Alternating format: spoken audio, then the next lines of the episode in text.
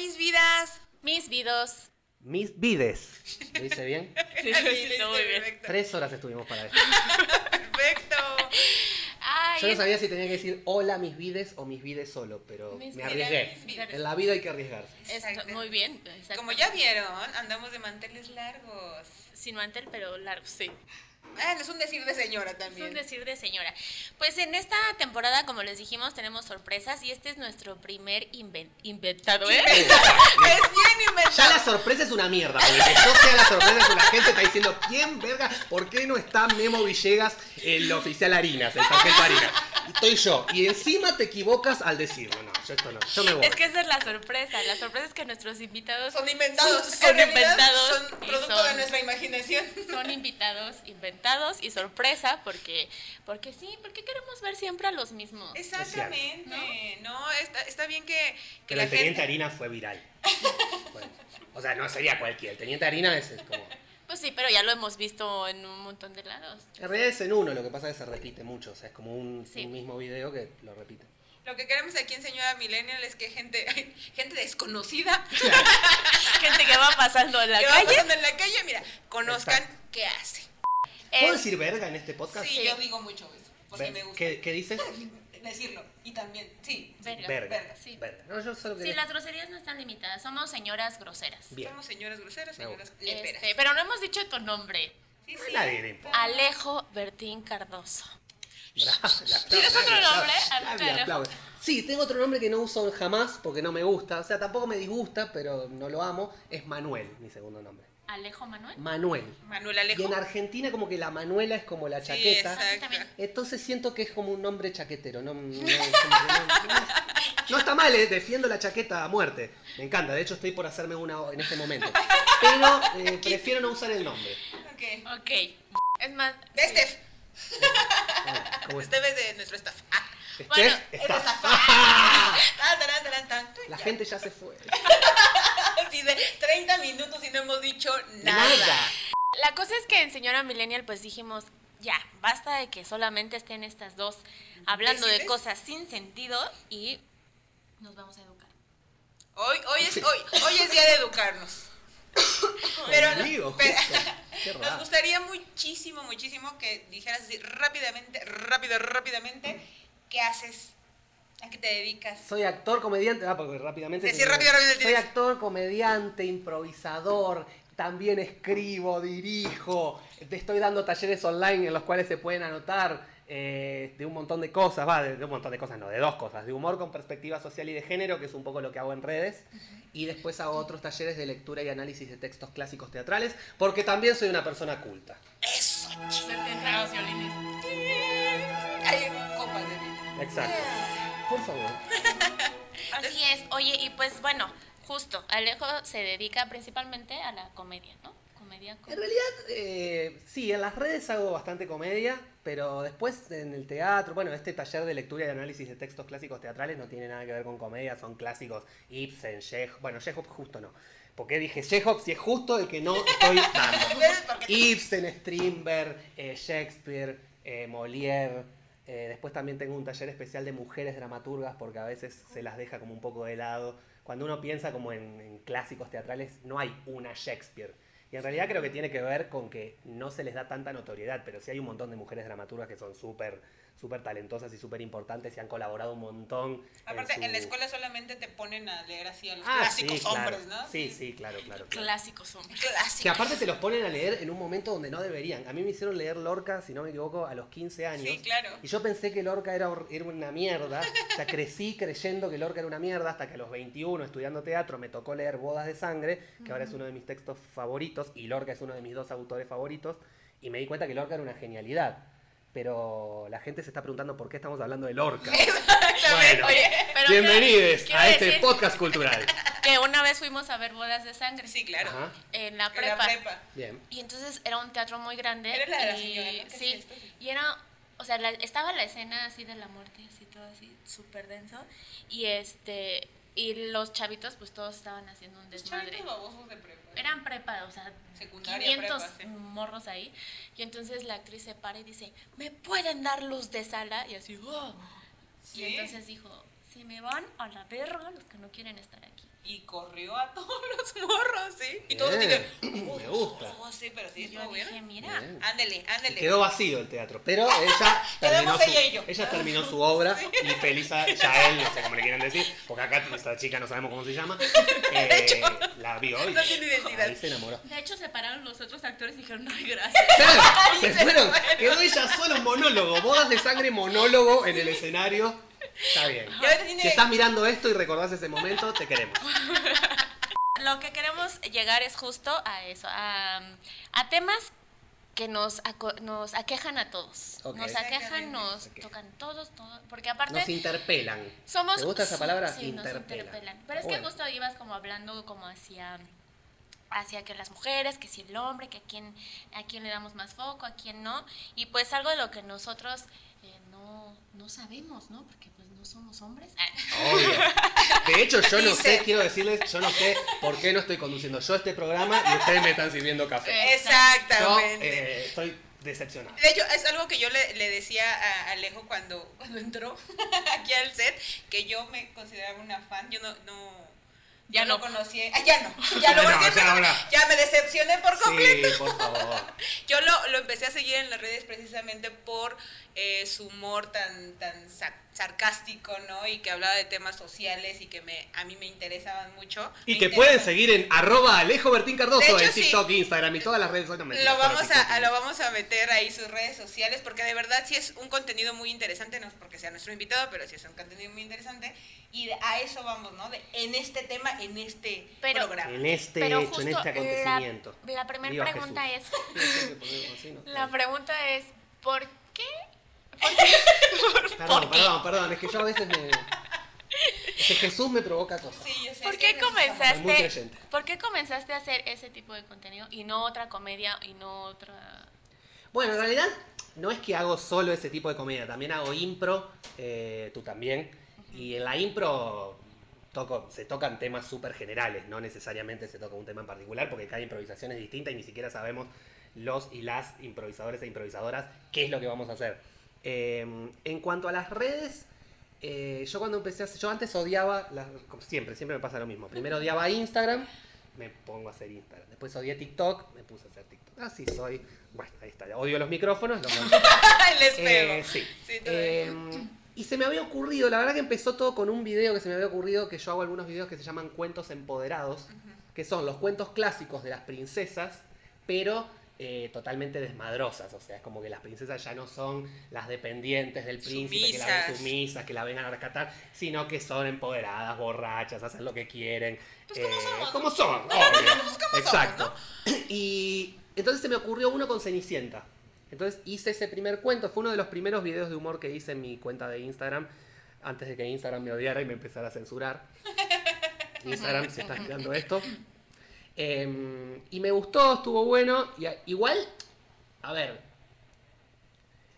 toco distintos temas en, en mi cuenta, digamos. Siempre trato de que tenga que ver con temas sociales, pero a veces también subo un video súper pendejo. Y por ejemplo, también hago un equilibrio, porque subo videos que tienen que ver con cuestiones sociales y eso, pero en las historias de Instagram, por ejemplo, pendejeo un montón. Sí, cierto. No necesito. Y, y hace encuestas muy chidas. Hago encuestas que tienen, que son ridículas, subo fotos encuerado porque me divierte. Te las eh, bloquean. me las bloquean. me censuran, las redes sociales me odian, la gente también. Eh, pero sí, o sea, como que hago un equilibrio. Tampoco quiero ser el que solo habla de temas sociales, porque también no quiero caer en que empiecen a, como a, no sé, a decirme, ¿y se puede hacer esto? ¿Se puede no hacer esto? Y yo siempre digo, no soy nadie para decirle a nadie qué se puede hacer y qué no se puede hacer. Entonces a veces te hacen ese tipo de preguntas como, si, no sé, X, si una pareja me dijo tal cosa, ¿es abuso? Yo digo, No soy psicólogo, no exacto, soy- no, no, yo soy un, yo siento que lo que hago es usar la comedia Exacto.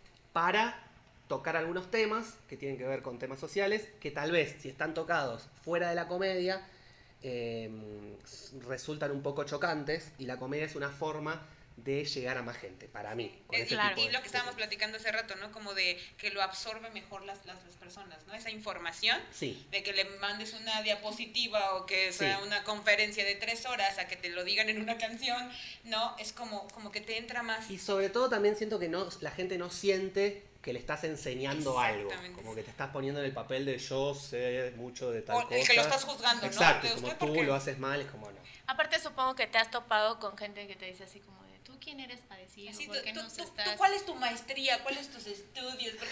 ¿De qué sabes de sociopolítica? Exacto, no, ¿Ah? creo que justo como lo hago con humor, afortunadamente no me he topado mucho con Ay, ese bueno. tipo de gente, te cagué la pregunta, pero... eh, ella, ella estaba esperando que yo diga así, la verdad que todo el tiempo me están diciendo que como una No, lo que pasa es que yo te iba a decir eso. Claro, exacto. ¿Dónde están Y- tus y, estudios, tendrías toda la razón. Eh, pero no, la verdad que justo como tiene que ver con humor, sí te topas con gente que se, que se ofende, por ejemplo, con el humor, porque yo me meto por ahí con, con cosas que están un poco establecidas y que todavía son un poco difíciles de, no sé. ¿De asimilar, quizás? Sí, no sé, mi humor apoya determinados movimientos sociales que me parece que son súper revolucionarios y que está buenísimo que estén. En general critico bastante el, no sé, cuestiones capitalistas o más de Fascistas. derecha, fascistas.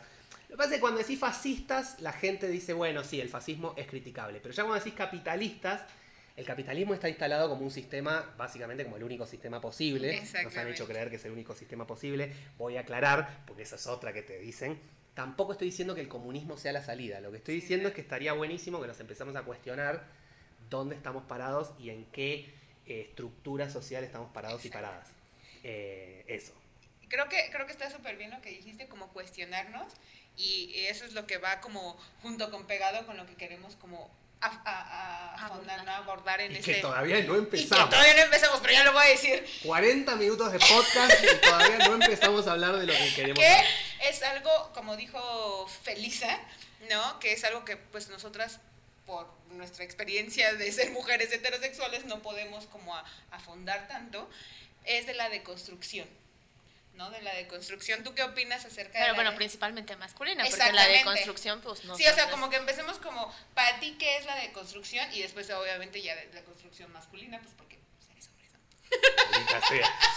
Ay, maldito Porque- heteronormado. Sí, Porque falocentrista, Sí, ya exacto. Y verdad, ¿cuánto falocentrismo me pusieron en el medio? Medio. Ustedes. Yo dije, yo quiero estar en una esquina. No, en el medio para que la verga esté acá. No, sí.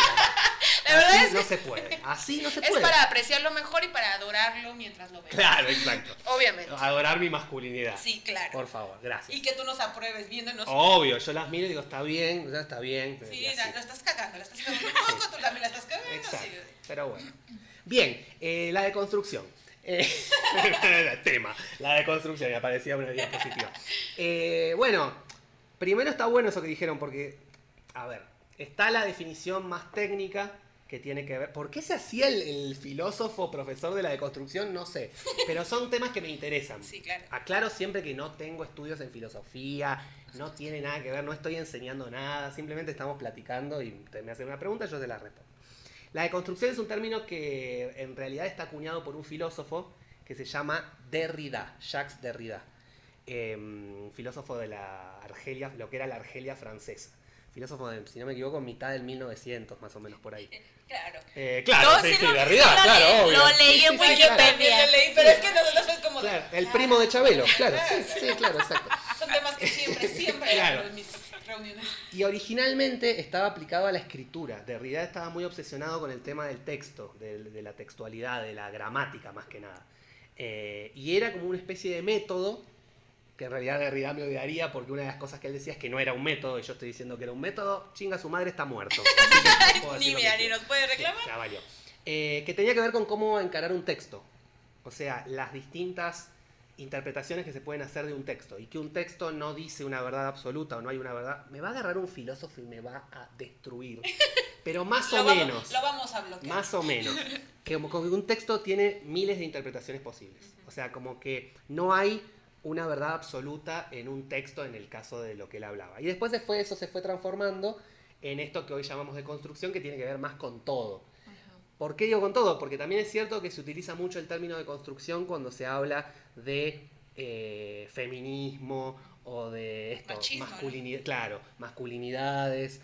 Y en realidad la deconstrucción yo siento y, y creo y abogo porque tratemos de aplicarla a todo. O sea, la deconstrucción es un- una especie de, no sé, Es que eso- es como analizar, ¿no? Es Exa- como es cuestionarse. descuestionarse. Siempre, es como cuestionarse todo. Obviamente no podés vivir así, pues te volvés loco y te volás los huevos de un corchazo. pero por momentos, o sea, si no, no puedes convivir en una sociedad. Obviamente los momentos para deconstruir son determinados. Digamos, si, si estás en una reunión, en cada junta o reunión que tengas, te vas a poner a cuestionar No, todo, pues te van a odiar. Eh, y ahí tú les vas a decir, vamos a deconstruir el odio. Entonces, no. Es, Eh, es- es como, este, claro. eh, como este tipo de, como dicen, ¿no? De la generación de cristal y eso que, o sea, sí se están reconstruyendo, pero también dices, espérate, o sea, también no, Cámara, estamos no cotorreando. tanto. Claro, lo que pasa es que justo tiene que ver con eso. A veces Estamos chupando tranquilo. Y a- exacto. Y aparte, a ver, ¿cómo, es, ¿cómo digo esto? Es, no es fácil, porque es- la cago si digo es fácil, no es fácil. Pero si decimos, por ejemplo, vamos a deconstruir el machismo. Bueno, más o menos podemos entender que el machismo es algo negativo. Y está buenísimo deconstruirlo, por supuesto, está genial. Pero también creo que el desafío de la deconstrucción tiene que ver con, ok, vamos a deconstruir cosas que supuestamente están muy bien. Como por ejemplo la amistad, la familia, esto que hablábamos, la familia, el amor de madre. Esto que se critica, que dice como la madre siempre va a amar a sus hijos. O que si eres ¿Sí? mujer, siempre vas a Ah, querer ser bueno, madre, porque algún también. día no te sí, va obvio, obvio. La mujer es dulce, tiende a proteger y el hombre, no, tiende a proteger, tiende a la dulzura y el hombre es el proteccionista de la mujer. ¿Por qué? Pero eso sí tiene que más que ver con el machismo. Pero yo, esto que siempre pongo el ejemplo del amor de madre, pues como que te aguanta no todo, nos ¿no? atrevemos a cuestionar Exacto. el amor de madre. Nos parece algo que tiene que ser. Sí. Yo digo, sí, tiene que ser. Real tiene que ser. Pues sí, porque si no se siente feo. Claro, bueno, está Imagínate que te enteres que tu mamá no te quiere Pero yo, le- yo les, con- les cuento, por ejemplo, que no hace mucho tiempo. Ay, mi eh, mamá me Mi dijo mamá me metió un palo por el culo. Eh, no, con púas. Eh, Y ahí Pero con amor. y ahí fue yo que entendí, lo dije, deconstruyamos este ano. Eh, no. Eh, digo, hace, Reconstruyamos. Exacto, reconstruyamos, estaba todo abierto, las hemorroides, toda una cosa hermosa. Sí, si estás comiendo, bienvenido, bienvenida. Eh, hace no mucho tiempo, en la antigua Roma, por ejemplo, había, había un edicto que nacía tu hijo o tu hija y tú tenías una semana para decidir si era funcional a la economía familiar. Si Wow. tú, eso lo decía el hombre, obviamente. Si el hombre decidía que no era funcional a la economía familiar, lo podías matar sin ningún problema a tu hijo o hija.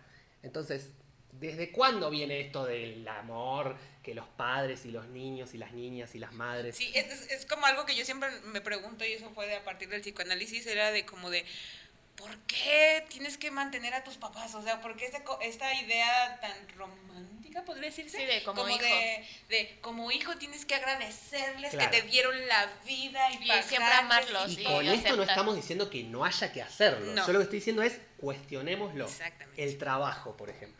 Que lo vemos como. "Ay, Ay, el Dios trabajo". bendito, Sí, gracias, Es como el trabajo, trabajo, hay que tener trabajo porque el trabajo es tu medio de vida. Y yo me pregunto, no digo que no, solo me pregunto, ¿está bien que estemos todo el tiempo dependiendo de un trabajo esclavizante y que podamos, tengamos que trabajar, por ejemplo, eh, no sé, poner 365 días del año, que trabajemos 340 días y con suerte podamos descansar 20 y tenemos que agradecer nuestras vacaciones en Playa del Carmen o donde sea. Sí. Eh, no, no digo que, no estoy, repito siempre, no estoy diciendo está mal. No estoy lo diciendo hagas, no lo cuestion- te- cuestionemos. Después la- el resultado puede ser, está buenísimo. Y ahorita se para Steph y se va así. Se va. A mí ni me Mire, yo voy a dejar esto. pagan. Tira la cámara a la verga. Como ya, yo no quiero trabajar con ustedes. Este Renuncio. podcast es una mierda. Y yo estoy Renuncio. aquí. Claro. Oye, pero yo la otra vez estaba hablando con alguien más y decía que justo el de construirse o todas estas cosas que ahora parece que están de moda o que, que, que vemos más en nuestro círculo, también puede ser como un privilegio, o sea, no todas las personas pueden cuestionarse este y decir, análisis, creo ¿no? que esto que estoy haciendo está mal, o sea, ¿cómo es que tú llegas a la deconstrucción, ¿no? O sea, es, es complicado porque si tú vives justo en un mundo de creencias y de todo que dices, esto es lo, o, esta es mi verdad, O sea. ¿cómo no hay manera de que eso pase? Claro. Sí, eh, yo creo que tiene que ver con varias cosas. Primero, sí, claramente sí es un privilegio, como muchas otras cosas que son un privilegio y que no por ser un privilegio, se ponía súper serio, no, no por ser un privilegio son malas. Exacto. Pero sí es cierto que tampoco podemos exigir eh, a todo el mundo que se tenga que deconstruir, porque esa es otra cosa. Yo siempre digo, cuidado con caer en empezar a exigir que todo el mundo tenga que hacer tal cosa, que todo el mundo tenga que pensar, o esa policía de los movimientos que hay Sí. de tú eres mal, eh, no sé, por ejemplo, eh, po- po- pongamos la izquierda. Tú no eres un buen representante de la izquierda porque haces tal cosa. Ya cuando nos ponemos a juzgar Es el como el de tu- del otro, de la ¿Tú te, otra. tú te crees chairo porque traes iPhone, ¿no? Sí, es como. ah, Sí, o como creer que si una mujer es feminista, no por eso ya no, ya no va a tener actitudes machistas. Bueno, hay gente que les dice, eh, por ejemplo, a muchas mujeres que, que abogaban por el aborto legal en Argentina, que se aprobó hace poco, les decían que no podían festejar Navidad porque Navidad era un nacimiento. Ay, ay, por favor. Es como, pero señor, señora, ¿en qué momento por yo estar a favor del aborto legal estoy en contra de los nacimientos? La gente hace unos, unos, unos, unas sinapsis neuronales Pero cañón. rarísimas. Cañón. Uno dice como, wow, ¿en serio? ¿Eres feminista? ¿Por qué tienes novio? Exacto. O, eres feminista, ¿por qué te gusta que te lleven flores? ¿O por qué eres Sí. romántica? ¿O por qué eres cariñosa? Así O si te haces el de izquierda, ¿por qué tienes celular? Ajá. Es como, chicos, yo no quiero que la gente viva en un eh, sin, sin Tecnología, sin avance contrario, En tecnológico. todo caso, lo que quiero es que todo el mundo pueda acceder a un celular, a un buen celular, sin pagar precios exorbitantes. Ay, era el Che Guevara de pronto. Era de pronto. Sacaba la boina, el de la mano y era Fidel Castro. Va, señor, va. Sí, Cállese, cancelado, ¿no? Cállese la boca, por favor. Así, bueno, me una llamada de peje. Ay. no, me preguntabas cómo había yo. Eh, primero que yo también eso siempre voy a aclarar, yo no, no me considero deconstruido para nada, eh, pero cero. Porque justamente, como la deconstrucción es cuestionarse todo el tiempo, a cualquier conclusión que llegues, esa conclusión amerita un nuevo cuestionamiento.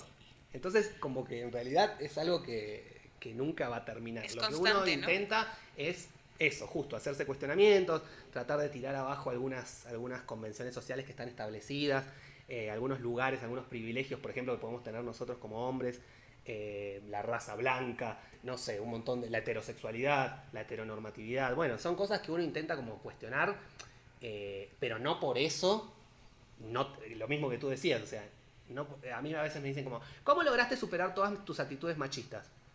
No logré superar todas mis Ah, actitudes todavía machistas, o sea, para nada. O sea, es ridículo porque el machismo es algo que está internalizado socialmente y culturalmente hace siglos.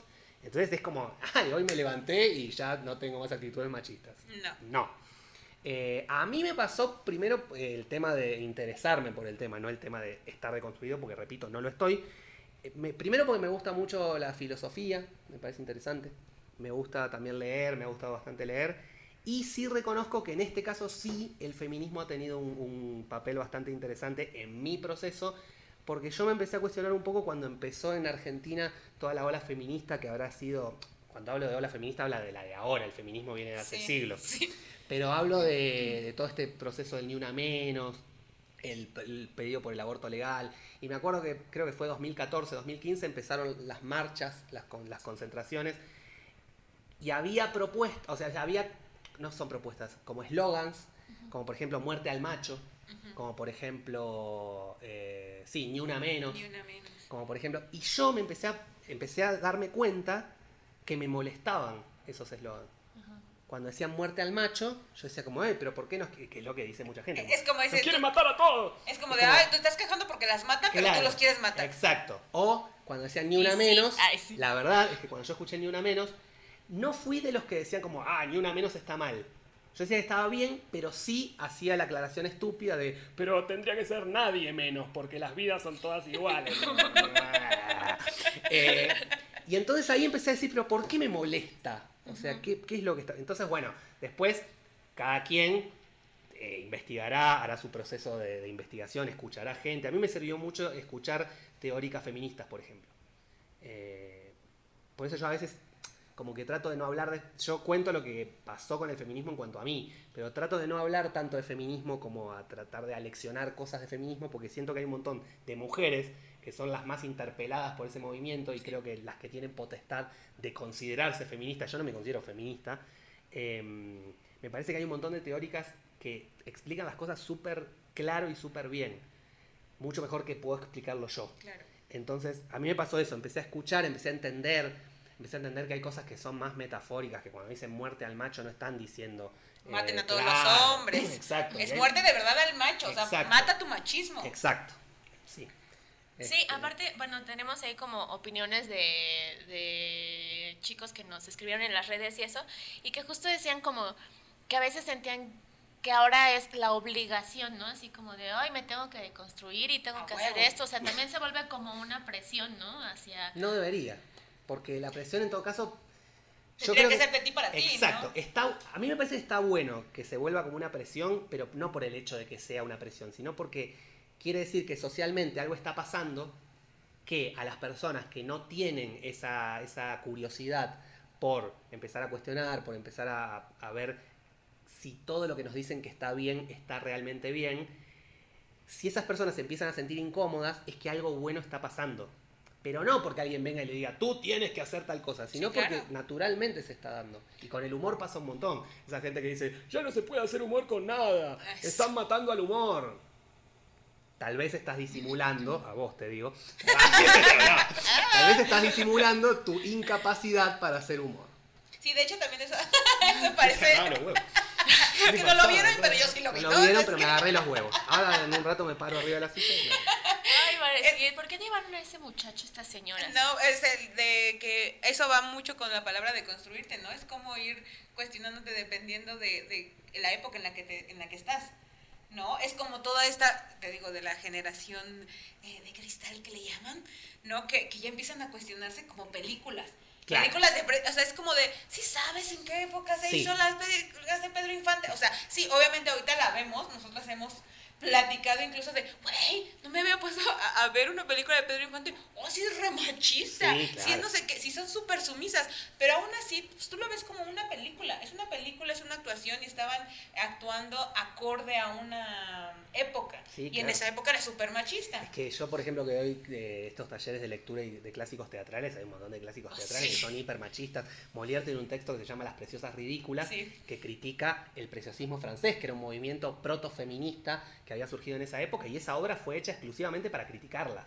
Bueno, sí, ¿esto hace que Molière no sea talentosísimo? No, por supuesto No. que no. Con respecto a lo que decías, dos cosas. Lo de la generación de cristal, sí es cierto que también a veces le decimos generación de cristal porque se molestan por todo y nosotros y nosotras escuchamos un todes y ponemos el grito en el cielo como si fuera lo peor del universo y nos, nos, eh, nos escandalizamos por una E que le quieren poner a la palabra dejemos que la gente sea feliz. Pero también es cierto eh, esto de las películas. Felice, felice. Este, Felisa. Aleje. Eh. Aleje. Ah, no. Pero lo de las películas es cierto. Por ejemplo, creo que hace poco habían retirado Casablanca de no sé qué plataforma. Pla, pla- plazaforma. Es una ¿para qué plaza vino? donde- ¿Para qué vino? Es una plaza donde... ¿Qué donde toma forma la gente. No sé de qué plataforma, vamos a decirle plataforma. No sé de qué plataforma eh, retiraron Casablanca porque decía que mostraban esclavos felices. Digo, bueno, chicos, chicas, pero la que- lo que pasa es que si empezamos a retirar todo lo que se hizo, y además yo siempre digo, para mí lo mejor es que esas cosas estén para que sea una, una mu- muestrario, claro, de pensamientos que existieron. Si yo oculto esos pensamientos, lo único que estoy haciendo es negarlos, hacer de cuenta que nunca existieron, y lo estás metiendo abajo de la alfombra, pero van a seguir existiendo. Igual que cuando denuncian una página, por ejemplo, o una cuenta que hace chistes misóginos. Yo la verdad que no la denunciaría, yo prefiero que estén. Pues prefiero que si yo tengo que hablar de eso, pueda ir a esa página para mostrarlo como un mal ejemplo en todo caso. Les platicaba que, que el año pasado. Vamos a decirle a la gente que tuvimos que cortar, Sí. porque se corta a los 30 y estamos empezando de nuevo, como si esto fuera la charla que continúa, pero en realidad cortamos. Yo Sí, quiero que lo sepan. se grabó dos días después. Sí. Sí, de, de hecho, porque ya se tenía que ir. De hecho, estamos en el 2022.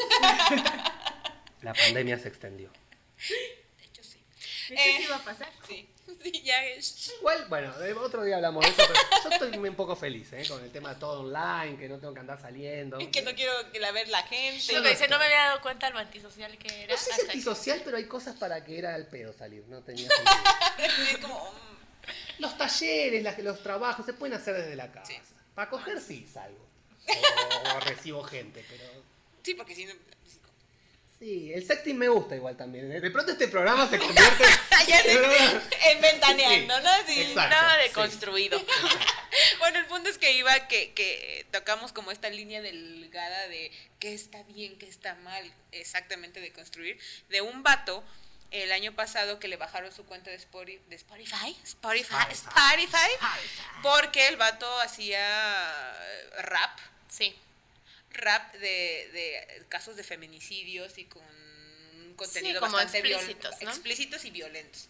Entonces le bajaron aquí la cuenta y alguna vez platiqué con, con un amigo y fue como de, bueno, estamos hablando de que sí, el arte es subjetivo y que es mi libertad de expresión, pero es, es una línea súper delgada, ¿no? Como ya, es como decir, ¿por qué no? Él, él alegaba que pues eran sus canciones, que él no había matado a nadie y, y, que él no era asesino ni nada y lo estaban censurando.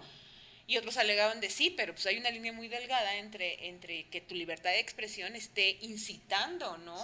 O que esté normalizando una violencia de la que se está peleando porque ya no haya, ¿no? Entonces era como, eso también es parte de construir, de cuestionarte. Sí, Es que justo a mí me parece que ahí yo también hablo cuando, cuando se habla esto de ya no se puede hacer humor con nada, bla, bla, bla.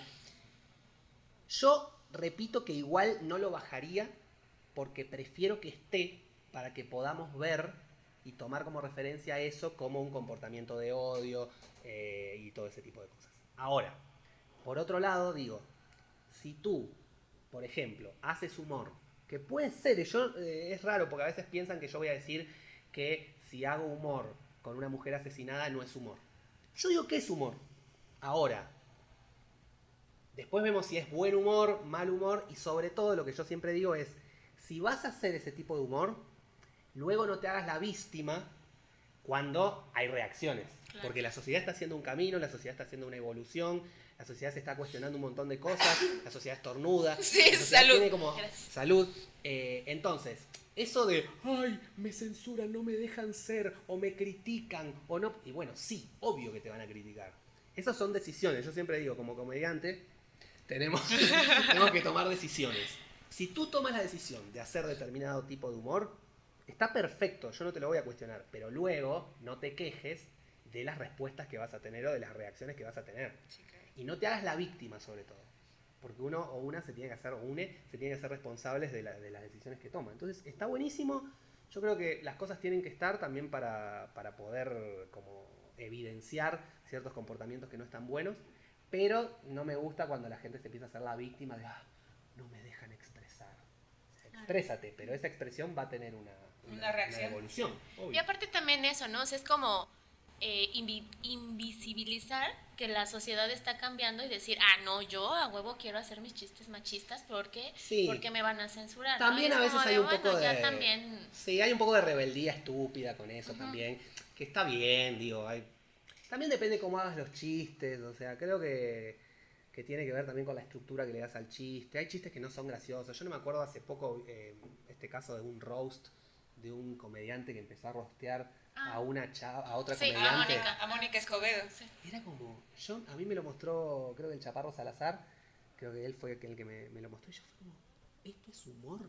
No. Y el Chaparro me decía, no, esto ni siquiera es humor. No, ni siquiera da risa. Es como, claro, entonces ahí es donde uno dice, bueno, un poco de profesionalismo. Es como, échale tantito, dos pesitos de, de, de, coco para escribir tu rutina, ¿no? Sí. Oye, y volviendo a esto que yo siento que es que de repente percibo a, a los hombres, a los hombres como como si muy presionados y que se sienten así como de, oye, es que todos lados me dicen como del feminismo, me dicen que no sé qué, que bla, bla, bla, que siempre, o sea, como que sí hay un señalamiento también de, de la sociedad en general como de, eres hombre y eres machista, ¿no? Y eres hombre y tal, y tienes que hacer esto y así, aparte de todos los condicionamientos ya machistas que tiene, ¿no? Así que le, que le, ¿cómo se dice? Que le exige el machismo por sí mismo. Pero nos preguntaban, por ejemplo, que esa me parece una pregunta que muy general, que es, ¿por qué hablar de feminismo y no de equidad de género? ¿Y por qué no hacer parte de la solución al problema? O sea, creo que se refieren como que el hombre es visto como que es parte del problema en las cuestiones del machismo y demás, pero ¿por qué no se vuelve como la solución dentro del feminismo. Ok. Uh. Sí, yo también. bueno, no, es que es una cosa como sí, Primero, eh, me parece que sí, por ser hombres somos machistas. Sí, es algo que también tenemos que empezar a convivir con eso y aceptarlo y a no tomarlo como un ataque. Es cierto, porque durante un montón de tiempo eh, crecimos con un montón de pensamientos machistas, con un montón de privilegios por ser hombre, no sé, estupideces como probablemente uno como hombre lo dejaban salir de fiesta a los 12 años, 13, 14, y las mujeres es como, ay no, a mi niña no, que no se vaya de fiesta. Yo nunca sentí por la calle miedo de caminar y que me, alguien me acose o me viole si vamos allá o algo como mucho más extremo. Entonces sí, la verdad que más allá de que creo que la sociedad completa es machista, más allá de que tengamos eh, ganas y ansias de, de empezar como a construir esos términos, sí es cierto que los hombres sí somos machistas y sí es por el hecho de ser hombres. Pero no por culpa mía, No. sino por, porque así es, así nos... el sistema. Exacto. Entonces, primero eso, como dejar de verlo todo el tiempo como un ataque. Es algo que es una realidad para mí. Obviamente, si alguien piensa distinto, me la puede chupar. ¡No! Perdón. Eh, perdón, perdón. Salió, salió, Salió, del fondo salió, de su salió, corazón. perdón, perdón, si quiere, con todo el amor del mundo. Consensuado, Eh, es sí. consensuado. Consensuado. Sí, Si Eh, quiere. Y después, la verdad es que me, no, me siento un poco incapacitado de hablar de qué debería o no debería ser el feminismo. Con esta pregunta de por qué el feminismo no pretende incluir. La verdad que no creo que sea yo la persona adecuada o idónea para decirlo. Me parece que lo tendríamos que. Me parece que ustedes serían más adecuadas que yo para hablar de eso. Eh, pero sí digo que sí se- es- un poco está bueno como que el hombre sea parte de la solución, pero tiene que nacer de nosotros y no eh, ser una porque si no le, le ponemos toda la responsabilidad al feminismo de que haga todo. Y, y eso Entonces, como ya demasiado están con su lucha, como para que encima se Sí. que preocupar porque yo me descontrolo. Exactamente, lo acabas de decir perfectamente. Yo te iba a decir, es que esta pregunta es como muy Ah. compleja porque dices, ¿en serio? O sea, tú está- te estoy diciendo cómo te deconstruyes y me estás devolviendo una pregunta súper machista. Sí, sí, no. Machismo es decir, ¿por qué tu mujer en tu movimiento no ves por ay, mí? basta, no, ¿Sabes? no, y es como, no. perdón, no sé quién haya hecho la un pregunta, pero sí es complicado. O sea, yo lo veo así como mujer y como, a lo mejor Pero no soy que, una feminista ¿sabes qué? eh, tan letrada, pero sí es como, ah, he leído cosas, es como de, güey, es, es un, es un movimiento, es un movimiento de mujeres, perdón, ¿no? Sí puedes eh, educarte, sí puedes leer y puedes a partir de ahí sacar como tus conclusiones y tu deconstrucción, pero esta pregunta sí se me hace como un poco... Pero me parece que es, o sea, como que es una, un cuestionamiento real, o sea, Sí, como claro. que los hombres se sienten que no son parte del feminismo, una, porque no, porque no lo son, pero al No, mismo tiempo es como, como esto, ¿no? O sea, la deconstrucción tendría que ser como de, ok, yo hombre, no soy, no sé, no está, no, es ¿es permisible ser feminista como hombre? Es que quién... eh, de- la verdad, lo que pasa es que ahí nos metemos en una cosa que tiene que ver más con, con teoría, femi- te- teoría feminista y ramas del feminismo. Hay algunas ramas que sí aceptan hombres Sí. en sus filas, otras que no.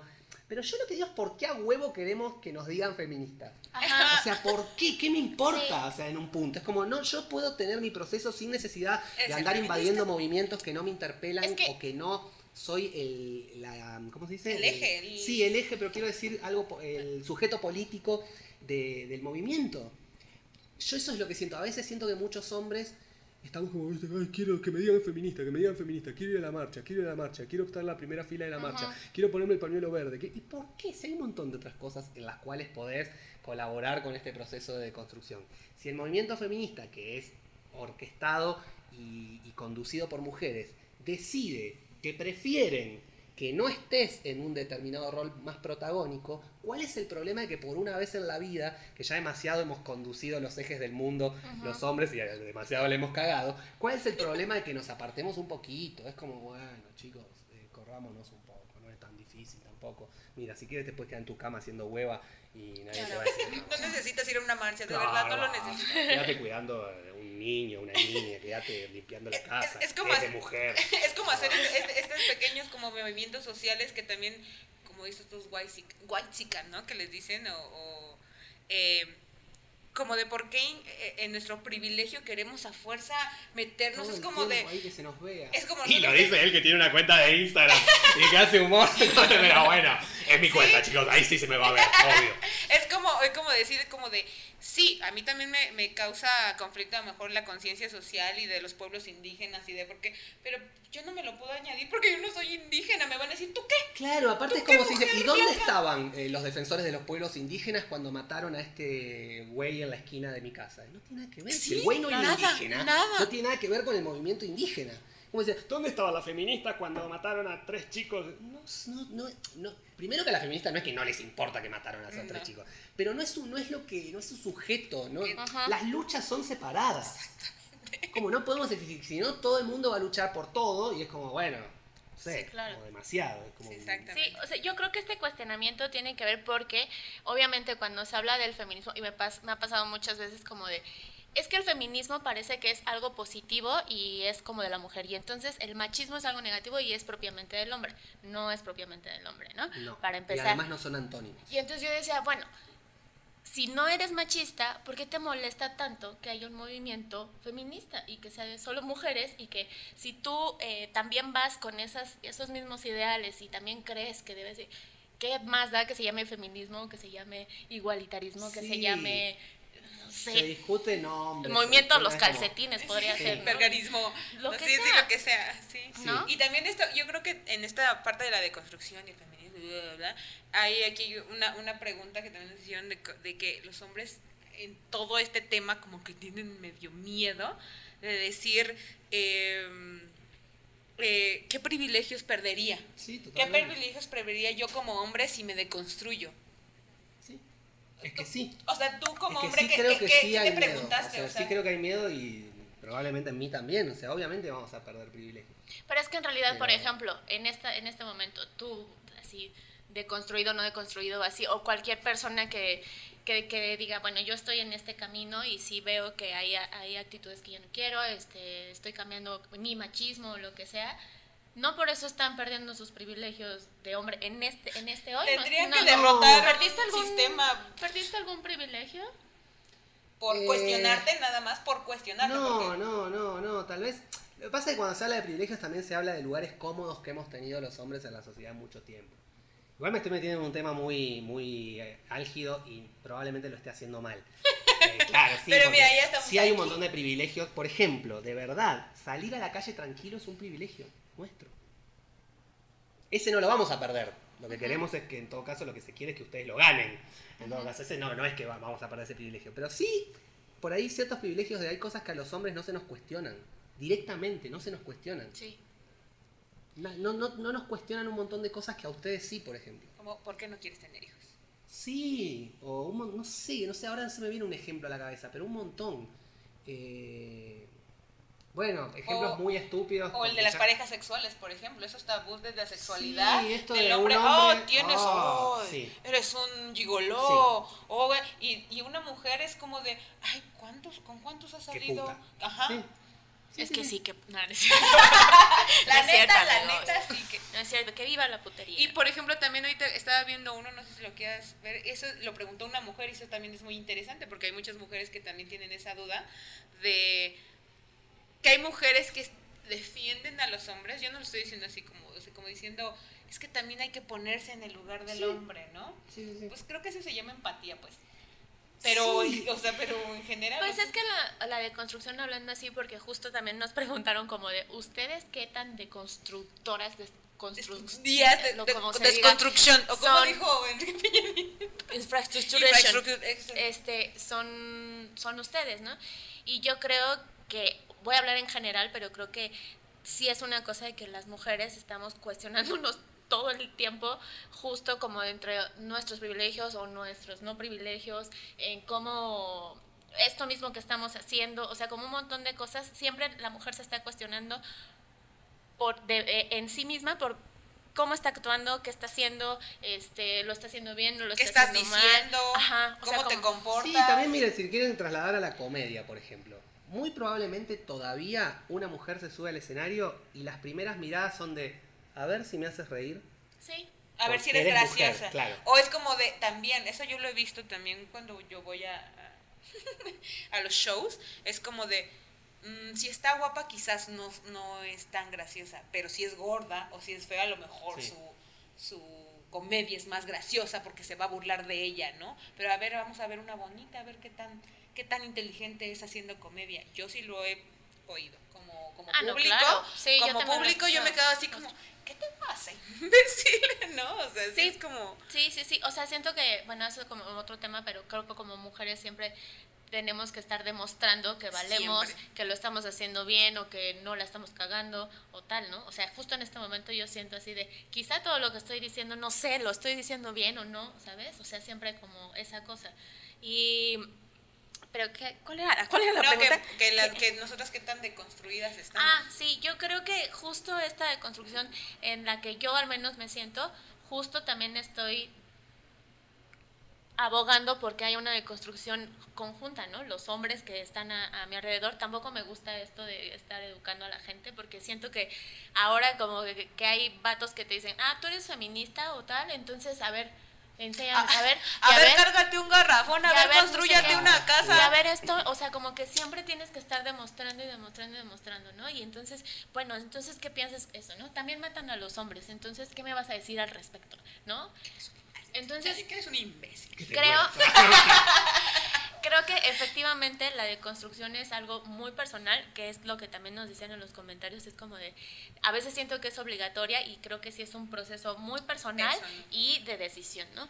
Y obviamente, por ejemplo, ya, ya si yo conozco a alguien que veo y digo, este vato no se está ni siquiera deconstruyendo, porque No, es la palabra que- es que moda, ni ¿no? siquiera se está preocupando un poquito para cuestionarse qué le está haciendo, ¿no? O sea, Creo que persona. solamente eso sería como que te va alejando un poco de... Sí, en todo caso tú sociedad, ¿no? decides alejarte, no alejarte de, de- de esa persona y esa persona obviamente se quedará fuera de ciertos eh, de cierta evolución social que está viendo. A veces también hay involución en otros ámbitos, pero digo, eh, al feminismo también se le exige mucho. como- Sí. Y a veces también es como, no sé, un poco de tranquilidad. Y em, también el tema de la deconstrucción que hablábamos también tiene que ver con esto de construir un montón de cosas. Por ejemplo, estos términos de ¿qué es una persona fea? Ajá. Ajá.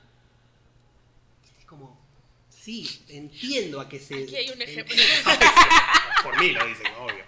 Em, pero es como... Es, es que es súper subjetivo. Claro. Todo es subjetivo, pero todo, Gorda. todo ¿Qué? tiene ¿Qué es parámetros. gorda? ¿Gorda con respecto a qué? ¿Qué- ¿De qué estamos hablando? No es, sé, es, es como... to- todo eso de esta- la salud, ¿no? De que una mujer, o perdón, un cuerpo con kilos de más que Sí. no es eh, estético, se podría decir, con parámetros no sociales, no es saludable. Mm. Así, ¿a ti quién chingados te dijo que un flaco es saludable? Claro, claro, sí. No, es todo esto, ¿no? ¿Por qué me ves a mí? Y quería decir algo y me olvidé. No Ah. quiero compartir con ustedes. Tenía algo que decir cuando estabas leyendo algo de la deconstrucción. Ah, eso. Y que no, y que, que, que entendamos también que los procesos deconstructivos, si es que la gente intenta contenerlos, tenerlos, no contenerlos, son individuales. Entonces no podemos estar todo el tiempo juzgando el proceso deconstructivo del otro, de la otra, del otro, y empezar a decir como, ah, tú eh, dijiste tal cosa. Sí. O sea, es como, sí, sigo teniendo las mismas porque a veces también a las personas que, por ahí yo que hago humor con conciencia social, dices algo y te dicen, ah, pero mira lo que estás diciendo. Y sí, Pues sí, soy un ser sí, humano. soy igual que cualquier persona, estoy en la misma, estoy exactamente en la misma. A veces se le cuestiona mucho a las personas que intentan hacer cierto proceso deconstructivo, se las cuestiona el triple que a las que no. Sí, claro. como, bueno. Sí, es como de a mí, él nunca dice nada, él se queda callado, pero no hace Ah. absolutamente nada por cambiar. Pero tú, como si estás presumiendo que estás Claro. deconstruyendo, que estás Que haciendo... aparte eso es otra, eso es algo que yo siento que de verdad eso es algo que ve la otra persona. Ve que tú estás presumiendo de que estás deconstruido. Y en mi caso yo todo lo contrario. Sí. O sea, no, ni siquiera digo que estoy deconstruido, pero la gente ve un video donde critico, no sé, la derecha, donde critico el machismo, donde critico el racismo, y, y cree que yo estoy presumiendo de que no soy machista, de que nunca soy racista, de que- y no. Sí, claro. No Todos, es así. todos tenemos ciertas cosas y que el punto es cuestionarse, ¿no? Que de repente se te sale y que dices, ah, no manches, ese chiste sí me pasé de lanza, ¿no? Pero obviamente lo, lo cuestionas, o sea, ya lo estás cuestionando y decir, ok, creo que ofendí a alguien, creo que no ofendí a alguien. Sí, claro, hay cosas que me reía hace 10 años Sí. y que ahora ya no. Y también con Hay el cosas humor. que me sigo riendo yo. Obvio, seguro. Y tam- es que hay, hay chistes que es cierto, Sí, es hay, cierto. hay chistes machistas que son buenos. Sí. Son buenos chistes. Bueno, ok. Después uno elige o no elige reproducirlos o no reproducirlos. Exactamente. Pero el chiste, si te hace reír, te hace reír, es un Sí. chiste. Y también digo que. em, olvidé de nuevo. No, algo con respecto Eso es de al- señor, no, eso ya es de de- señor. Yo soy súper señora. No, pero algo con respecto al humor, que estaba por decir que justo dijiste algo que me despertó otra cosa y no me voy a acordar, así que ya. Que dijiste de lo de que ser fea, que si está gorda, que si no sé qué. O sea, como, como que daban por hecho que si no eres agraciada, que entonces Eres podrías ser graciosa, porque, ser porque te vas a burlar de, de eso. ti misma. Te agradezco por repetirlo, pero no. No, era ok, eso. no No, eso. también hablé como de la deconstrucción de... No, pues si quieres, eh, ponle pausa, lo regresamos. Sí, regresamos, vemos y ahí Ahorita está así como bien... Le editamos, cortamos y parece que yo respondí con una inteligencia y velocidad. Oye, yo quería preguntar, porque, bueno, que me hace reflexionar de las preguntas que nos hacían, es que si tú crees que los hombres sienten una renuencia a deconstruirse, una, porque no saben cuál sería el beneficio personal y hacia la sociedad, y dos, eh, que también dentro de este machismo siento que se, se refuerza porque es como de, ay, te estás deconstruyendo, eh, no sé, cosa como Che si se abren como nuevos prejuicios hacia el hombre que, que se cuestiona. Sí. Sí, creo que sí. no tengo más que decir. Es que sí, yo por ejemplo hay amigos que me que, por ejemplo, me han dejado de seguir porque mi cuenta está muy feminista. Digo, Está bien, chicos, está bien, Yo ni siquiera digo, o sea, repito, yo ni siquiera eh, Soy feminista. Claro, es como- me- pero bueno, sí, o eh, tengo un amigo que con el que siempre jodemos, que igual yo lo quiero, es como, nada, somos amigos de súper chicos y yo sí digo, siempre digo, yo tal vez no elijo tener gente eh, de, determinada, de determinado pensamiento como nuevas amistades, o sea, no elijo esas nuevas amistades. determinado como que color, Prefiero, decías. Claro, exacto. Exacto. determinado color, raza, altura y Sí, religión. sí. Eh, pero ya mis amigos que, que tengo de antes los amo. y- Claro. bueno, esa es otra. Decirnos te amo en un grupo de amigos es un montón. Sí. Está como, viste, como, ay, un hombre se está diciendo te amo. Sí. ¿Y cuál es el problema? Yo a mis amigos les digo te amo, por ejemplo. Es que como, está bien. ¿Cuál Es lo que decíamos la otra vez, Está ¿no? bien, de, pero- de- de amar, de que nos decían que éramos pareja Yael y yo, y es como de, ¿ves que ustedes se ven con mucho amor? Pues porque nos amamos, Claro. porque somos como hermanas, obviamente. Yo la amo, me dicen, ¿amas a Yael? Sí, sí, la amo. Pero sí es cierto que dentro de los de los de, de los de las relaciones interpersonales sí pasa eso, de que los que saben que estás en determinado proceso, sí, a veces te chinga. Pero yo me cago de risa, como a mí, como yo me cago de risa de todo, básicamente. Entonces, la verdad es que no me enojo con esas cosas. Lo veo como algo natural que está pasando y está bien. Me Pero- río, hasta le sigo el chiste a veces. Pero aparte decíamos también de ese y otras situaciones que, que el cuestionarte o no seguir ciertas cosas te hace como un filtro, ¿no? Con las Sí. personas. Entonces, también si tú comienzas a cuestionarte el machismo o el racismo o lo que tú quieras, que termine en ismo, este, El pues entonces te genera como ese filtro, ¿no? Con las personas que ya Claro. no ya no congenias. Ya no bueno, concuerdan y tú con eliges, tu- también puedes convivir con esa gente y tenerlos como amigos y, y con- tener esa convivencia. Es como, por ejemplo, con tus papás, ¿no? O con cier- o cierta familia Sí. que dices, híjole, yo no concuerdo con lo que tú estás pensando, pero tampoco te voy a odiar. ¿no? Pues. Sí, claro, ¿no? también creo que a veces por eso la- las personas critican tanto estos movimientos, ¿no? Porque dicen, o sea, es que ya me odias, ¿no? O sea, ya te volviste eso, ya Sí, también yo son no estoy movimientos dentro que de, están ¿no? cobrando una fuerza muy fuerte, valga la redundancia, eh, y generan un poco de miedo, me parece también. O sea, Los cambios siempre lógico, generan claro. miedo. Y entonces le empezás a criticar un montón de cosas, como decir, bueno, pero esas no son las formas. Si gusta, claro, es como no, no, no vayan a quemar iglesias. Es como si, o no, no rompan el metrobús. Es como si a Robespierre y Marat le hubiesen dicho en la Revolución Francesa, tomar la Bastilla no son las formas. Como Sí. chicos, dale, la- las revoluciones son un poco así, no. Exactamente. Sí. Y, y una última, no sé si la, la quieras decir, que nos puso Viri, y creo que es muy importante para las generaciones venideras. Sí, es que, es que va junto con pegado. Una es, por ejemplo, las mamaces, ¿no? Y que somos como las señoras, o bueno, ya que convivimos nosotras con nuestros sobrinos, así, Ajá. con las nuevas generaciones, Ay, sí. ¿Cuál sería la... tú- bueno, sí, tú, tú la notaste. Ajá, ¿cómo equilibrarlo? Nos preguntaba eh, una chica que tiene, de hecho, dos niños, ¿no? ¿Cómo equilibrarlo o cómo hablarlo en los niños varones, ¿no? Para desarraig- ir desarraigando estas ideas sociales, ¿no? O sea, Sobre ¿cómo, todo porque- ¿Cómo abordarlo tú como mamá o como tía? O- Sobre todo porque siento que justo eso de, de que si las mujeres nos deconstruimos en ese aspecto, siento que muchas de las mamás o así están como ubicando esas cosas dicen, yo no quiero criar como a mí me crearon de una forma machista, ¿no? Porque finalmente nuestras mamás, nuestras abuelas también lo fueron de indirectamente, en ¿no? ciertas formas, en ciertas Entonces, cosas. pero tú, tú como mamá lo reconoces, pero siento que lo puedes transmitir así, pero también hay como alrededor otra familia que está reforzando esos, Y sí. esos Lo que pasa es que sí, con las nuevas crianzas está ese problema. Todavía hay familias que se están criando de la forma antigua, por decirlo de alguna manera. Entonces sí, si crías a tu hijo, hija, hije, vamos a decir hije para que a muchos les agarre de Sí, pues por eso nosotros decimos vides, ¿verdad? exploten. Vides, Sí, sí, sí, vides. que exploten de odio. De odie. Em, entonces, sí, cor- o sea, probablemente también estés exponiendo a, ese, a esa criatura a que se enfrente con una crianza nueva que ella o él está teniendo con la crianza antigua. Y sí va a haber ese ¿no? choque. Pero bueno, es una decisión, como todo. Eh, yo creo que la educación tiene que ser también con el ejemplo. Si tú naturalizas algo, tu hijo, hija, hije lo va a naturalizar. Eh, por ejemplo, no sé, esto de estupideces como, no sé, si mi hijo quiere jugar con una Barbie, juegue. Es un niño. no, esas son cosas de niñas. No sé si existen cosas de niña y cosas de niño. Existen cosas.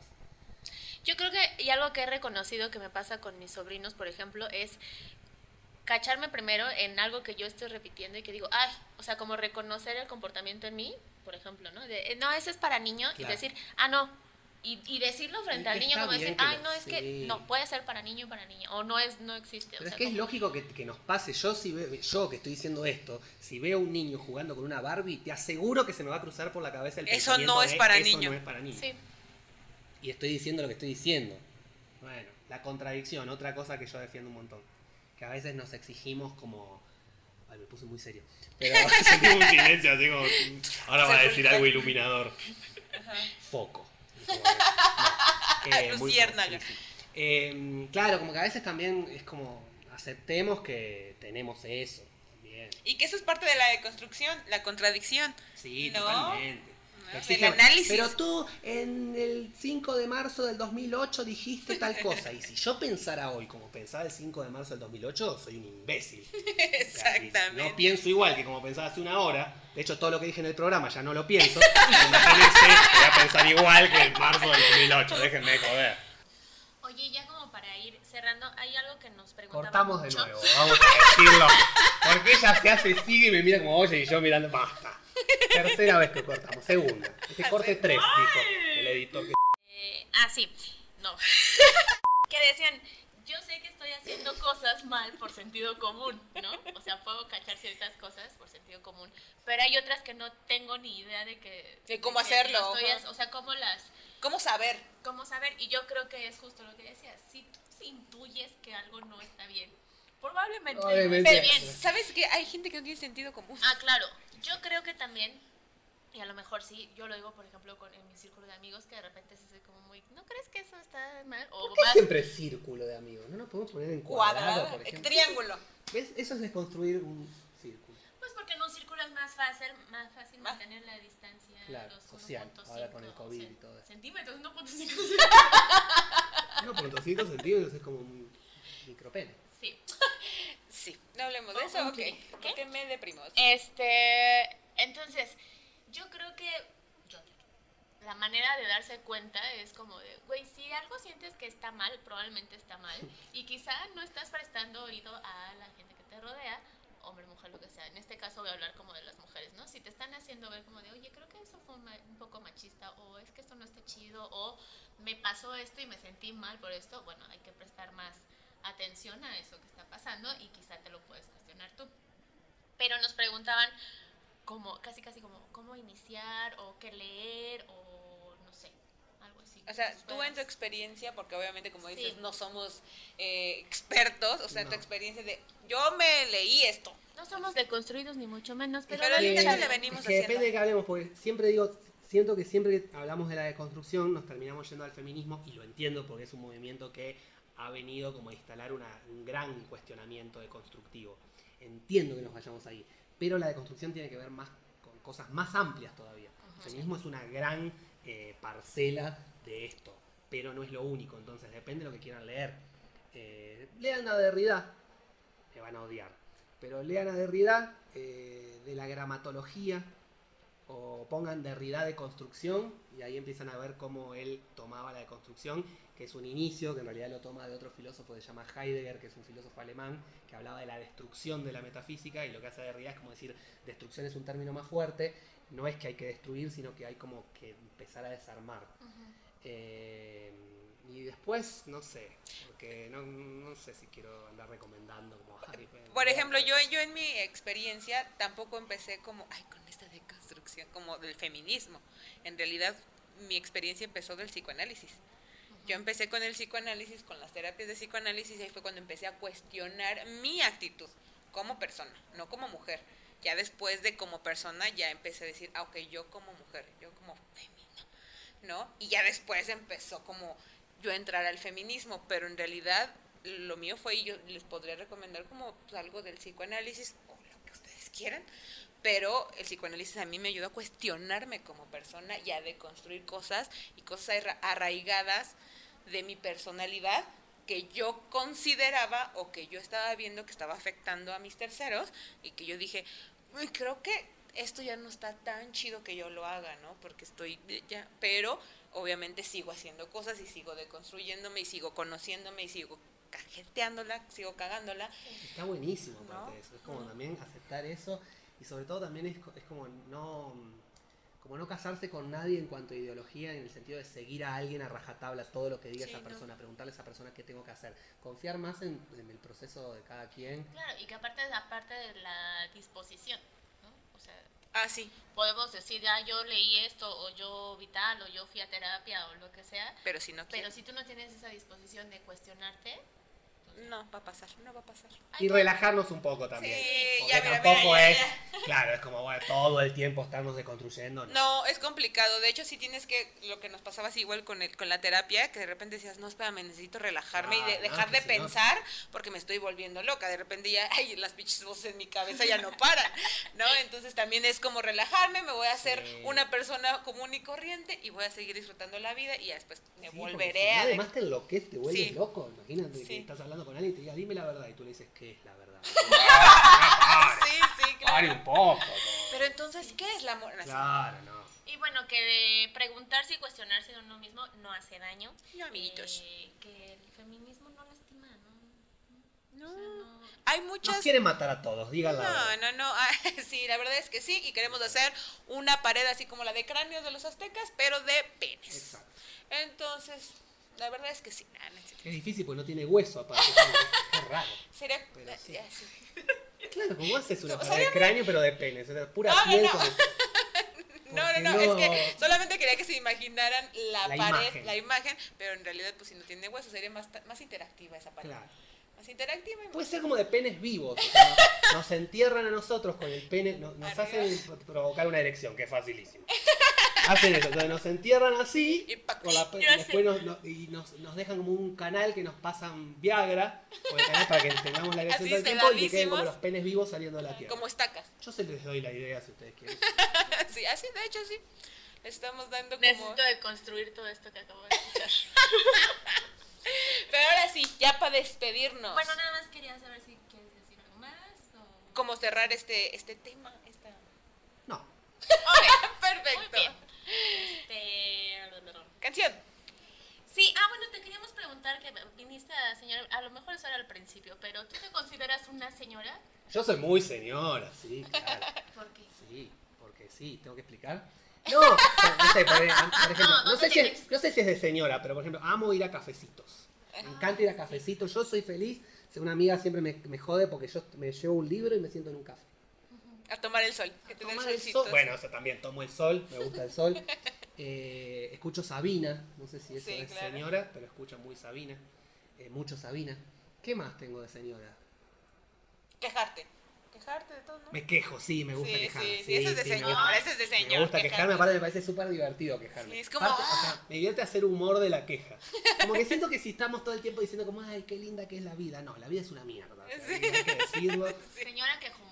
Señora quejumbrosa. Entonces tú eres la señora Yo soy señora quejumbrosa. Muy bien, me, gusta, me gusta. y sí, eso. Oye, que justo nos habían escrito en el TikTok y así porque pusimos cosas de señora y ah, así como de...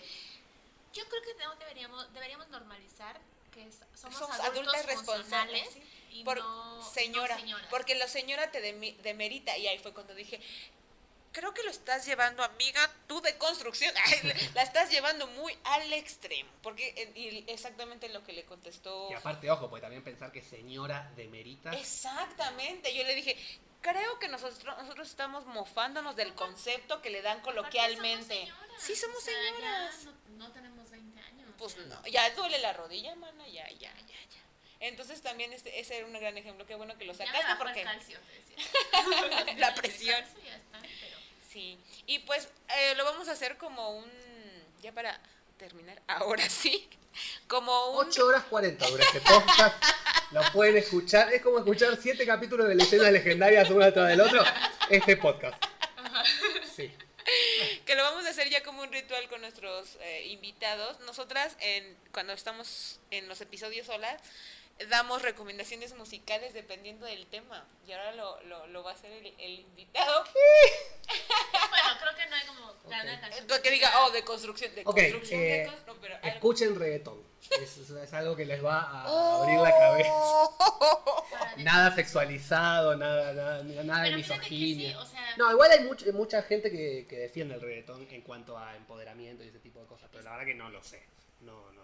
yo, no por algo de ejemplo, lo a mí sé. sí me gusta el reggaetón.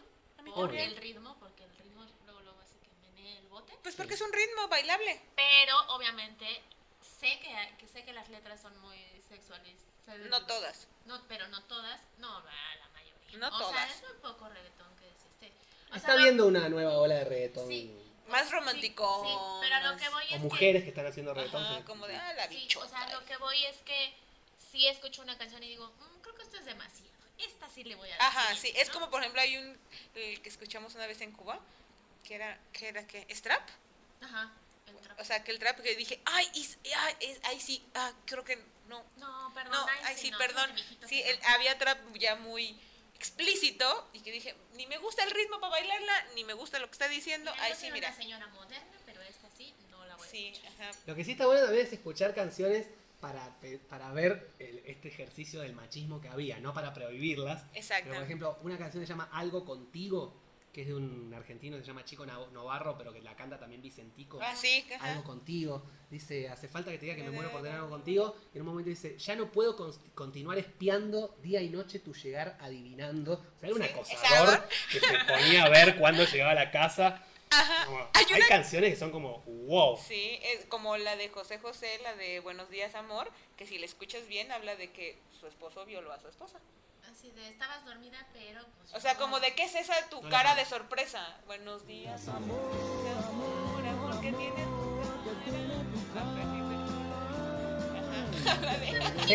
cara. Sí. Sí. Ay, Diosito. Pero eh, eh, sí, oye, sí, deberían. Eso está bueno, como escuchar sí, algunas canciones. escúchenlas y, y deconstruyanse. Sí. Y entonces, tú, ¿cuál es tu...? Bueno, Sabina sería tu top Sabina, de hecho, es. Sí, y Sabina, de hecho, es muy cuestionado por su machismo. Pero a mí me encanta. Ahí está esto que les digo de la, de la- de la contradicción. A mí me encanta Sabina. Me Una encanta. que- Tengo la- la- todas las disco- todas me gustan de Sabina. Y sin embargo, es que una que me gusta mucho es Peor para el Sol, por ejemplo. Yo acá tengo toda la discografía de Sabina. Soy, sí, me encanta. Es, mi- es la única persona a la que voy a ver cuando hace conciertos. Yo no soy de seguir gente, ni fan, ni nada. Y voy a ver los conciertos de Sabina en el 2017, que vino aquí a México. Luego fue a Argentina. Yo estaba en los dos lugares. Fui a ver el mismo concierto, las dos de mis favoritas es 19 días 500. noches. 19 días y 500 noches es un clásico. Sí, a mí me Sí, gusta mucho. A mí me gusta una que se llama Besos con Sal, que es un poquito más, más, Sí, sí, sí. más vieja. Eh, me gusta Peor para el Sol. Me gusta Y Sin embargo. Me gusta una que se llama. Ay, me estoy olvidando el nombre, maldita sea. Porque ya soy señora. me olvidé. Pero ahí sí ya, una, una, una, así. de- Pero- Besos con Sal. Eh, no, eh, Peor que para el escuchen. Sol. Peor para el Sol. Peor para el Escuchen sol. Peor para el Sol. Es una historia divertida. Me lanzo a buscar O sea, sí Se coge a una señora. esa es tu canción de lo señora. preciosa que un Eh, hombre, sí, porque no se me ocurre otra, entonces. un amante discreto. Chicos, vamos a hacer- sincerarnos un poco. Sí, claro. Muy bien, pues creo que ya. Ahí ya acabamos ya la lista. Ya. Ya. Que check, check. Sí. Albures, sí. Palabras del sí, todo bien. Sí, desviación del tema, sí. Sí. Perfecto. Este, Cortes 3. pues muchas gracias Alejo, de Gracias a verdad. Gracias, muchas gracias. estar, eh, que estuvieras aquí con nosotros. nosotros, que nos dieras toda tu opinión, tu tiempo. Sí, más que nada tu tiempo, en tiempos de pandemia. Gracias, de verdad. Y gracias por tu humor. Otra vez ahí van a estar las redes para que lo sigan y se diviertan. Muchísimo. y aprendan. Ay, Y por aprendan. favor- No, no, Y por favor, no, si no le gusta, no vaya y, ¿cómo se dice? Reporte la página, porque ya te la han cancelado. Me han cancelado porque subo No, fotos si no les gusta, pues no lo vean y ya, pero. Sí, sí, me reportan mi exhibicionismo. Y pues nada, yo te deseo que pronto vuelvas a. Ay, sí, nos invitas. Ay, sí, vivo, estoy viviendo ahora en la playa hace cuatro meses, a nadie le importa. Eh, estoy ahora en la Ciudad de México varado por una documentación, básicamente. Que todo se te resuelva. Mira, aquí le pedimos a Diosito Adiosito. que se te abran tus puertas. Y les voy a dejar una, para que se queden pensando esto. ¿Qué prefieren? ¿Coger con su madre en el cuerpo de la persona que más aman y que más les gusta? O sea, es el cuerpo de la persona que más aman y más les gusta, pero es su madre. O sea, es su- el alma, la personalidad de su madre. O coger con la persona que más les gusta, pero el cuerpo es de su madre. Ah, su madre. Lo tengo que Piensa. contestar ahorita. Piensen. No, Con el pero así pedo, son. en lugar de hacerse una Así- chaqueta, eh, piensan Así, así son las, las Encuestas random. Las encuestas random de, en Instagram. Sí. Muchísimas gracias a todos por eh, vernos en este segundo programa. Gracias, de verdad. Pongan nuestros, sus opiniones, ¿no? Ya que se calle ese pendejo. o sea, como, Basta de hablar de construcción. Yo quiero hacerme una paja y hablar de construcción. Bueno, pues muchas gracias y ya, gracias, bye. Muchas gracias. Estamos viendo. Buenos días. Dios los bendice. Amor, amor. ¿Qué tiene tu